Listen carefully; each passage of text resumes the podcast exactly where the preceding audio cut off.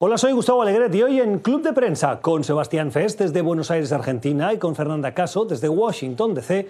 analizamos la conversación filtrada entre Mauricio Macri y Alberto Fernández en Argentina hace cinco meses, antes de la pandemia. Dice la Casa Rosada que Macri se opuso a las medidas por el impacto que tendrían en la economía, incluso llegando a asegurar que muriera quien tuviera que morir. Macri lo ha desmentido rotundamente.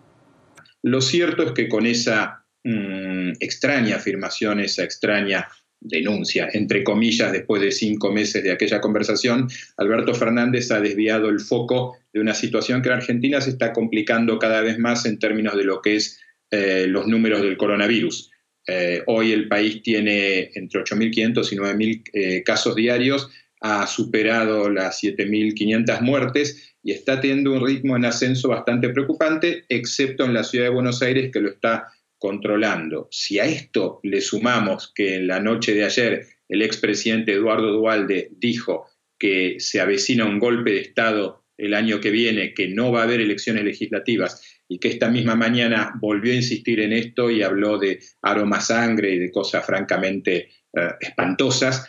la situación en Argentina, el ambiente político no es precisamente el mejor me parece gravísimo y es algo que en general en América Latina me parece que no hemos logrado resolver, que es el papel de los expresidentes. Eh, como hay veces se dice, ¿no? Que son como estas vasijas que todo el mundo dice como, ay, qué bien y qué valor tienen, y, pero nadie sabe en dónde, dónde ponerlas porque en ningún, lado, en ningún lado acomodan. Y creo que a veces nos pasa eso con los expresidentes en América Latina, que no tienen un papel claro, que tienen una voz predominante, tienen una voz que, la gente escucha, pero no necesariamente tienen un, lugar eh, organizado dentro de la democracia y esto pues sí puede poner en juego todo, porque además también naturalmente son sujetos de ataques, naturalmente son sujetos de, eh, sobre todo si el partido en el gobierno no es afín a ellos, pues eh, este tipo de conflictos tienden a darse de manera natural. Creo que es algo que tenemos que procesar más, sobre todo mientras el los presidentes llegan más jóvenes al poder, salen más jóvenes del poder y tienen más vida por delante.